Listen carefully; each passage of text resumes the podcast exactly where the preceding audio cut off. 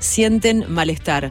Eh, las redes sociales también hacen lo suyo, ¿no? Para esto. Hace un par de días que hay circulando algunas imágenes de, eh, de cómo de cómo la pasan estas personas justamente en ese momento. Alexia está en línea con nosotros. Bienvenida a Rock and Roll, Alexia. Buenos días, Verónica Lautaro, Anita, ¿cómo andan? Muy buenos días. Muy bien.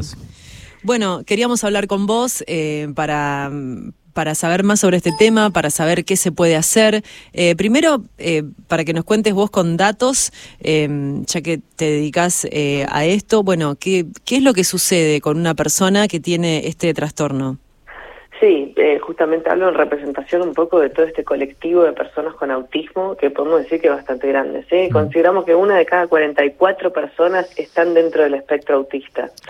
Y un gran, o sea, una de cada 44, son bastantes, ¿no? Sí. Y dentro de esa población, que es bastante numerosa, pero y no solo dentro de esa población, porque esto también hay que, hay que visibilizarlo. Hay gente que tiene hipersensibilidad auditiva que está por fuera del espectro autista. hay muchos niños, bebés, gente mayor, gente, personas adultas que son muy sensibles a los ruidos. Decía Anita también, ¿no? En un momento al principio, a, mí no mucho no me gusta, ¿no? La pirotecnia. Bueno, muchas personas tienen lo que se llama hipersensibilidad auditiva dentro del espectro autista. ¿Esto qué quiere decir? Que estímulos auditivos, de ruidos básicamente, pueden a esas personas desregularlas completamente. Personas dicen directamente que son equiparables estos estímulos al dolor físico. Personas que te pueden describir que esto es como si le estuvieran clavando un cuchillo dentro de los oídos.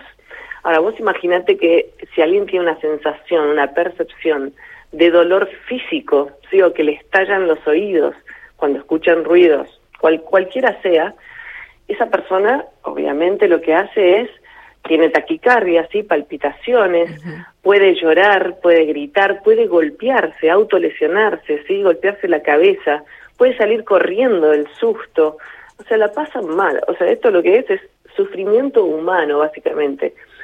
Lo pueden ver también muchas veces en, algunos animales, ¿no? si alguien tiene perros, mascotas u otros tipos, saben que los perros, no sé, se, pueden quedar en un, un balcón, estar eh, llorando. Sí, se asustan muchísimo. Eh, pasa esto que vos decís también, lo mismo, se, pueden escapar, se estresan mucho, la pasan mal. Exactamente, pero es, estrés agudo. Claro. Ahora, realmente, si estamos hablando de que hay personas que la pasan tan mal, yo creo que acá, eh, primero es muy importante saberlo, ¿no? La información, concientizar, saber que hay gente, porque yo entiendo que hay personas que no saben que hay otros seres humanos que la pasan mal.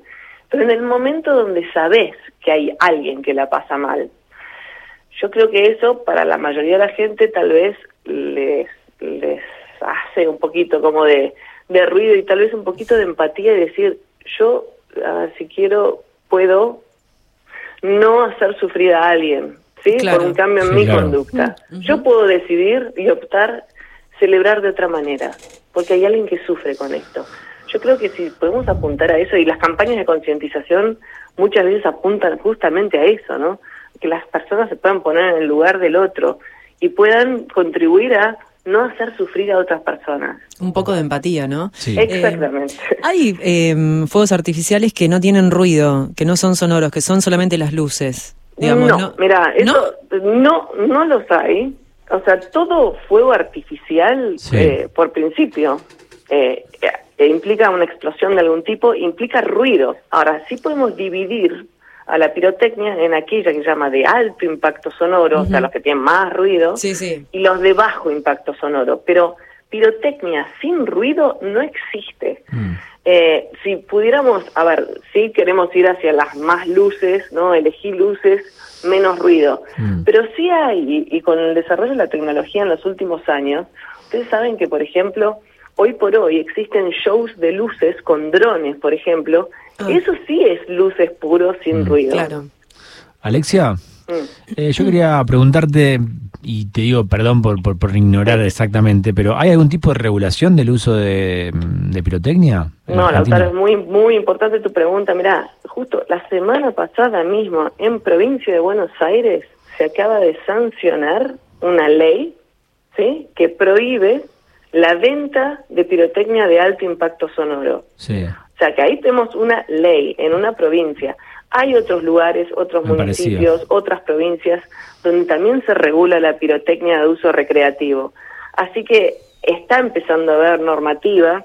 Esto sería ideal que en algún momento exista a nivel nacional. Hubo intentos, no se logró, no prosperó, pero yo creo que es una cuestión de tiempo hasta que exista normativa nacional, porque eso siempre acompaña. Mm. Vos tenés que siempre trabajar, por un lado, sobre la legislación, por otro lado, sobre la concientización de la población. Y entre las dos cosas vamos a ir logrando algún día que tengamos un, nada, que podamos celebrar en paz en realidad y que todos podamos celebrar, de eso se trata. Que sea una celebración para todos. Exacto. Eh, ¿qué, podemos hacer ante una situación eh, así? Si estamos eh, de golpe compartiendo y se da una situación como esta que vos decís, que una persona se, se desestabiliza, se desregula, la pasa mal, no le gusta, ¿qué, qué, se puede hacer en lo inmediato?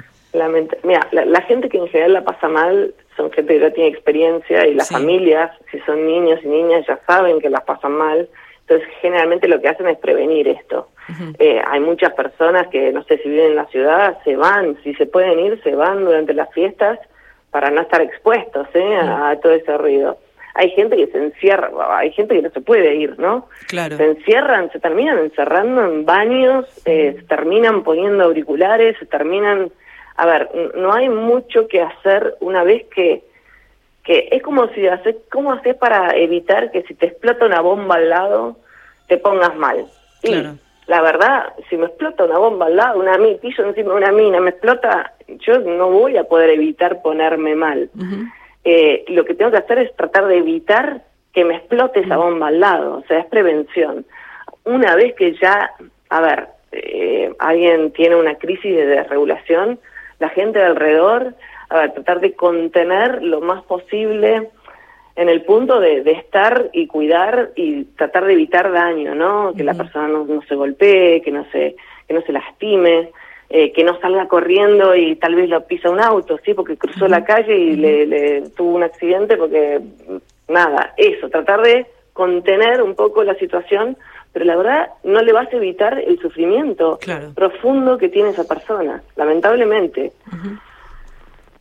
Bueno, eh, Alexia, y, y, en relación a lo que estabas comentando, eh, ¿qué, qué, se puede hacer en cuanto a, a, que no lo, a que no lo hagan justamente? Claro, por eso el, trabajo muy fuerte es, la concientización. a ver, lo que estamos haciendo ahora, nosotros, ustedes, y yo les agradezco la oportunidad, es informar, porque yo creo que la información es poder, ¿sí? Mm. Cuando hay concientización, cuando alguien sabe, ay, mira, yo sí, tengo, tengo un vecino al lado que yo sé que el chiquito la pasa medio mal, porque la madre me contó, no sé. La verdad que acá es muy importante también que las personas que lo viven, o los familiares de las personas que lo mm. vivan, puedan compartir con su vecindad, con el barrio, ¿no? Que vayan al, vecino y decir, mira, mi hijo la pasa muy mal, por favor te pido que no tiren pirotecnia, porque la información es lo que hace cambiar a veces, por lo menos, la actitud de las personas. Sí, no podemos perder de vista también, Alexia, que esto es un gran negocio, ¿no? Hay gente que se dedica especialmente a la fabricación y al negocio de la pirotecnia y no sé si, si han tenido alguna especie de llegada. Sí, sí, vos imagínate que claramente ha sido una conversación abierta con la gente de las empresas, ¿sí? de la Cámara de Empresas de Fuegos Artificiales. Durante, mira, venimos con esta campaña hace más de 5, 6, 7 años en relación a la regulación de la pirotecnia. Y yo entiendo que hay, hay un tema ahí económico, ¿no? Porque obviamente la industria de la pirotecnia vive de la venta de sus productos. Ahora, lo que es necesario es que, y lo están haciendo, ¿eh? Es que se reconvierta tal vez mm. esa producción, por ejemplo, a todo lo que es pirotecnia de bajo impacto sonoro, ¿no? Y que no se venda más, que esto es lo que regula la ley, no se venda más pirotecnia de alto impacto sonoro. Y acá aprovecho para decir que efectivamente, por ejemplo, en este último año, la gente de la Cámara de Empresas de Fuegos Artificiales han hecho una campaña de concientización como eh, promoviendo el uso de fuegos artificiales amigables, los llaman ellos, ¿sí? que es de bajo impacto sonoro. Que mm. bueno, por lo menos genera menos sufrimiento. Claro. Eh, sí. Pero sí, sí. Pero lo mismo podemos decir de la industria cuando hablábamos del cigarrillo, ¿no? Mm. Claro. Sí, sí, sí. sí, hacían mucha plata, ¿verdad? Pero bueno, le hacían muy mal a muchas personas. Entonces, y bueno, hay algunas industrias que tal vez tendríamos que pensar que reconviertan hacia un producto que no haga daño. Mm. Sabes que antes cuando antes de que sacas la nota estábamos acá conversando el hecho de que uno tiene la sensación de que en los últimos años hay un poco menos, se tira un poco menos. ¿Eso tiene que ver con la concientización? ¿Es así? ¿Tienen cifras respecto a eso? Eh, sí, sí, sí, eso es así. Eh, como lo decías al principio de la nota, de hecho ha disminuido, o sea, en los últimos cinco años hemos visto cómo ha decrecido, ¿sabes dónde se ve? En las consultas, por ejemplo, a fin de año en las guardias. Mm. Por ejemplo, Ciudad de Buenos Aires creo que el año pasado, no, no me acuerdo, muy, muy cerquita, hace poquito, fue el primer año donde no hubo consultas por accidentes, lesiones. Pero ni siquiera estoy hablando de hipersensibilidad auditiva, ¿eh? estoy hablando de quemadura, mm. que te entre en el ojo, que te ah, lastimes. Sí. accidentes por manejo imprudente de la pirotecnia. Que eso también era un flagelo grande en la época de las fiestas. Ahora, disminuyó un montón eso, o sea, las consultas a la guardia. Eso quiere decir que se está manipulando menos pirotecnia, por un lado. Y yo creo que a nivel, a ver, ser vecina de la ciudad de Buenos Aires, la verdad es que se nota menos uso, se nota menos uso. Yo noto que hay menos fuegos de artificio en, en, fin de año que lo que había antes, porque yo creo que las personas están más conscientes y los medios han ayudado mm. mucho, ¿eh? Radio, televisión, los medios de comunicación en general han ayudado mucho a empezar a difundir esta, nada, eh, esto que entre todos podemos cambiar un poco la cultura, ¿no? Claro, se trata de cambiar la cultura. Y, las redes también, eh, las Totalmente. Sí, yo hace poco, como decíamos también, veía imágenes, estaban difundiendo justamente una campaña de eso, de cómo estas personas, lo mal que la pasan, que no se pueden contener, lo mismo con los animales, así que sí, vamos afortunadamente en ese camino, Alexia. Sí, así es. La última de mi parte, por lo menos, Alexia, quería preguntarte, cuando vos recién eh, nos contabas que en la provincia de Buenos Aires está regulado, está eh, prohibido la utilización, quería preguntarte cómo se controla eso y si efectivamente eh, ha reducido también el uso, porque bueno, es muy difícil quizás detectar exactamente de dónde se utilizó la pirotecnia. Sí, muy buena la pregunta. Ah, vos pensás que se sancionó la semana pasada, ¿eh? Ok, ok, ok. Así que ah, estamos, todavía tienen no, tenía la idea de que ya estaba de antes. Y, y reglamentarla. Mm. Pero dentro de lo que es la ley en sí, sí tiene, eh, eh, tiene en uno de los artículos que hay multas.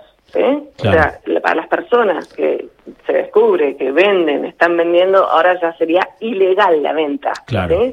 Porque está prohibida la venta de alto impacto sonoro, de pirotecnia de alto impacto sonoro. Entonces, eh, Acá sí, y te voy a dar un, ejemplo eh, de una ciudad en Entre Ríos que se llama Concepción del Uruguay, donde lo que hicieron fue abrir una línea del mm. municipio donde la gente podía de manera anónima denunciar a, un vecino que usa o a alguien que vende. Yo creo que esa es una manera muy importante de poder abrir los canales y decir, mira, mi vecino acaba de tirar de manera anónima, ¿no? Poder denunciar. Y después lo que aplica es la multa. Así que está decidido, o sea, dentro, está contemplado dentro de la ley aplicar multa, que obviamente es peor si reincidís. Claro. Claramente tiene que haber siempre una sanción, digamos, en un país, va, en cualquier país, pero si vos no tenés sanción, en general la gente no cambia de conducta. Claro. ¿Sí? Nos pasó con el cinturón de seguridad, nos pasó con un montón de cosas.